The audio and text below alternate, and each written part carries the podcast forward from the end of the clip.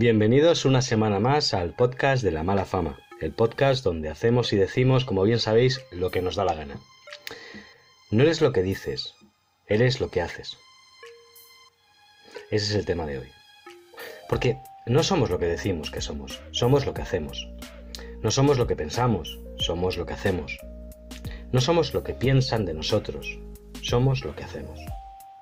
Con decirlo no basta. Con pensarlo no es suficiente. Tan solo con enfrentar las críticas no sucede. Se ha de dar paso al frente y tomar partido. En el mundo de las formas, la acción es el ladrillo que construye los castillos que se sueñan en el aire. Una vez emprendes acción, andas el camino, y es entonces cuando el juego se complica. Es entonces cuando llega la resistencia social, que se resiste al cambio, a lo nuevo. En definitiva, a ti y a esa idea que traes para cambiarlo todo. ¿Saben cuál es la diferencia entre perjuicio y prejuicio? Bien, el perjuicio es un daño moral o material que una persona o una cosa causan el valor de algo o en la salud o el bienestar de alguien. Por su parte, el prejuicio es una opinión preconcebida generalmente negativa hacia algo o alguien.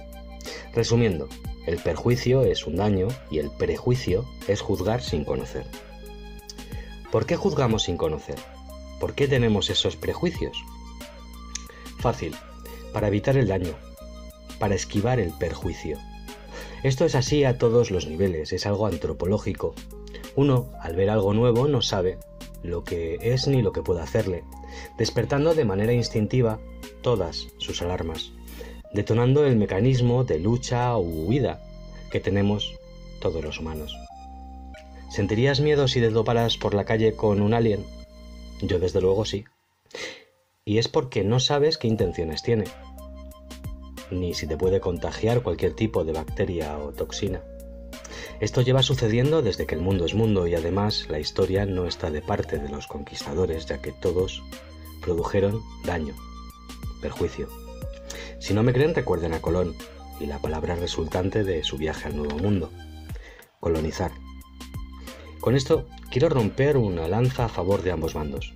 A favor de usted como individuo, que dio el paso, inició la acción y trata de cumplir su sueño construyendo algo nuevo, que aún no ha cambiado el mundo entero,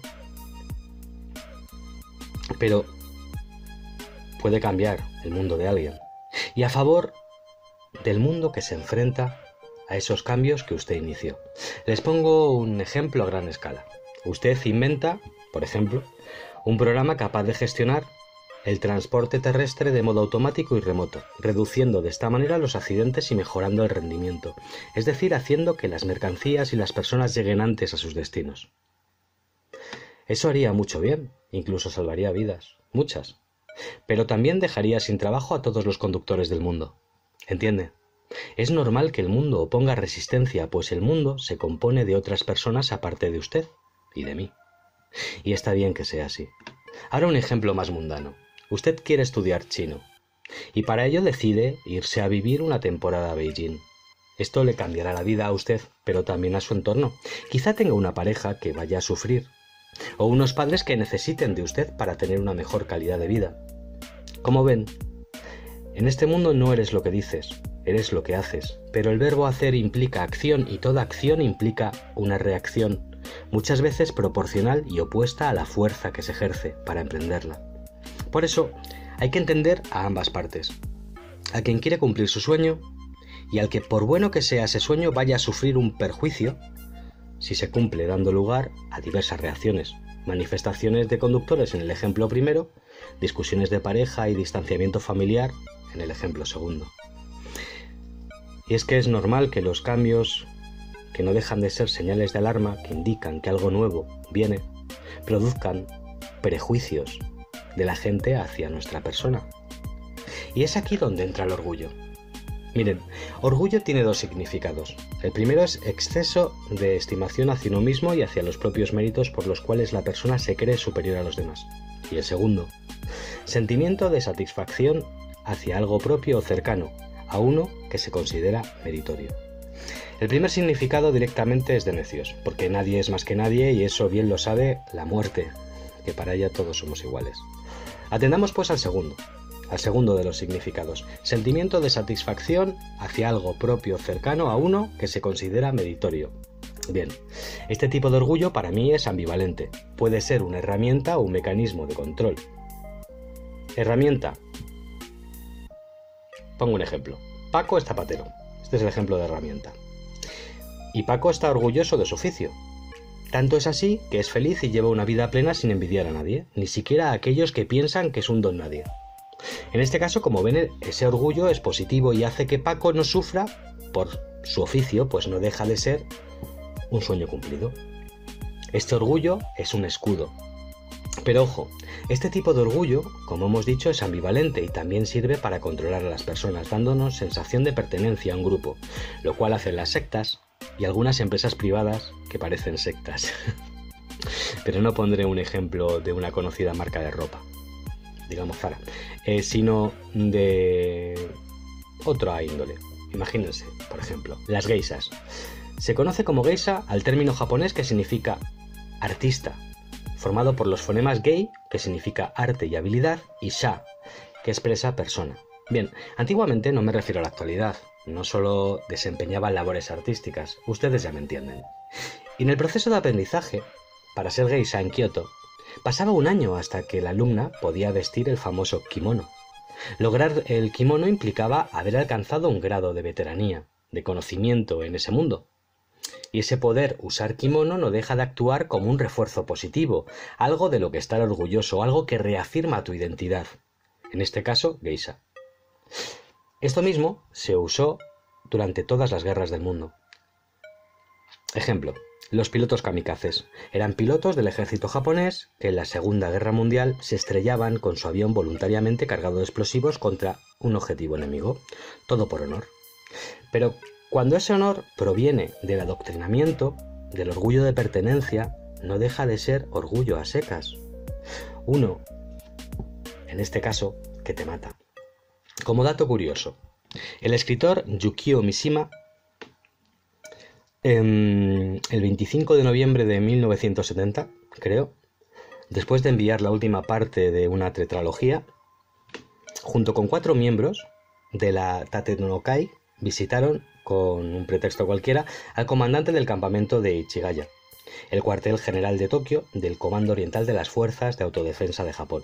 Una vez dentro, procedieron a cercar con barricas, barricadas, perdón, el despacho y ataron al comandante a su silla, con un manifiesto preparado y pancartas que enumeraban sus peticiones. Mishima salió al balcón para dirigirse a los soldados reunidos abajo.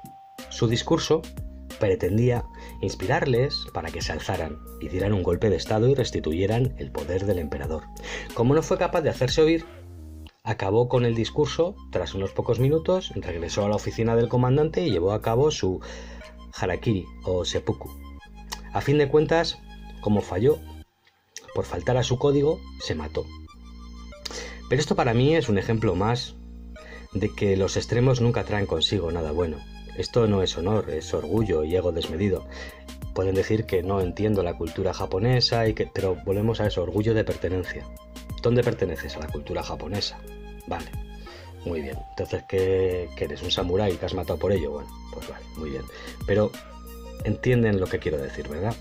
Por eso, debido a esta ambivalencia, una vez emprendemos acción y nos convertimos en eso que hacemos, estar orgulloso puede ser un estupendo mecanismo, como en el caso de Paco, el zapatero, para no distraernos y degustar el fruto de nuestros sueños a gusto, a salvo de comentarios insidiosos, o por el contrario un mecanismo, como hemos visto, que nos haga perder la cabeza a favor de intereses de terceros. Volvamos al ejemplo de Paco el zapatero. Paco se siente orgulloso de su oficio y disfruta día a día ejerciéndolo, aunque muchos no lo entiendan. Porque ese trabajo, si bien cubre sus necesidades vitales, no lo hace rico. Pero Paco no es ambicioso, no en grado sumo. Entonces, ¿qué es lo que le hace sentirse bien a Paco? Fácil. A Paco le hace sentirse bien lo que hace. Hay una correspondencia entre lo que dice que es y lo que hace. Y eso le da una coherencia vital que hace que encuentre un sentido en su vida. No vive en contradicción, con lo cual no sufre debido a conflictos emocionales entre lo que dice ser o lo que quiere ser y lo que realmente es. ¿Ven la importancia de darse cuenta de que somos lo que hacemos, no lo que decimos o pensamos o dicen de nosotros? El dolor es una sensación que nos alerta de manera natural de que algo falla. De la misma manera, el bienestar nos indica que vamos por un buen camino. Por eso Paco, el zapatero, se siente bien, porque hace lo que tiene que hacer y está donde tiene que estar, tiene una coherencia. No vive en una contradicción. ¿Saben a quién beneficia la contradicción? Al mercado. Porque en un mundo de dudas, ese vacío se llena comprando. ¿Entienden? Pero no todos somos Paco el Zapatero, ¿verdad? La diversidad volvió al mundo complejo. Tomar decisiones con infinitos caminos para escoger en cada decisión es agotador. Y para colmo, esta canica azul que habitamos hoy por hoy es un lugar cambiante donde lo que ayer fue válido hoy no lo es y mañana quién sabe. Esto agota y agobia cuando nos planteamos qué acciones tomar para lograr ese sueño o meta que tenemos. Por ejemplo, qué estudiar, qué oficio desempeñar. Si cada año surgen nuevos conocimientos que dejan obsoletos a los anteriores. Y ya no existen oficios para toda la vida. Nadie se jubila en la misma empresa, nadie tiene garantizado nada y sin tener una garantía es muy difícil ahorrar, aplicar recursos y planificar. ¿Qué hacer? Os voy a decir algo muy loco. Bajo mi humilde punto de vista, lo que hay que hacer es desarrollar la capacidad de atención. ¿Por qué? Porque vivimos en la sociedad de la información y el que no está al loro pierde. Repito, el que no está al loro pierde. Hay que estar ojo a visor. Y hacer caso a nuestros instintos, que a mi forma de ver no dejan de ser sensaciones subconscientes de conocimiento. Ya adquirido a base de repetición de sucesos, es decir, experiencias pasadas. Ejemplo. Este tipo me parece que huele mal. Pues claro que huele mal. Ya te la han liado mil tipos iguales a ese con anterioridad. Prejuicio, sí. Pero justo y nos evita un perjuicio. ¿Ven lo de la lanza a ambos lados? Esto también se aplica a nuestro favor. Espero haberles dejado con un pensamiento, con un pozo, con algo sobre lo que reflexionar. Eres lo que haces, no lo que dices que haces. Espero que tengan ustedes una gran semana y sean ustedes bienvenidos la próxima semana al siguiente programa, Hijos e hijas de la mala fama.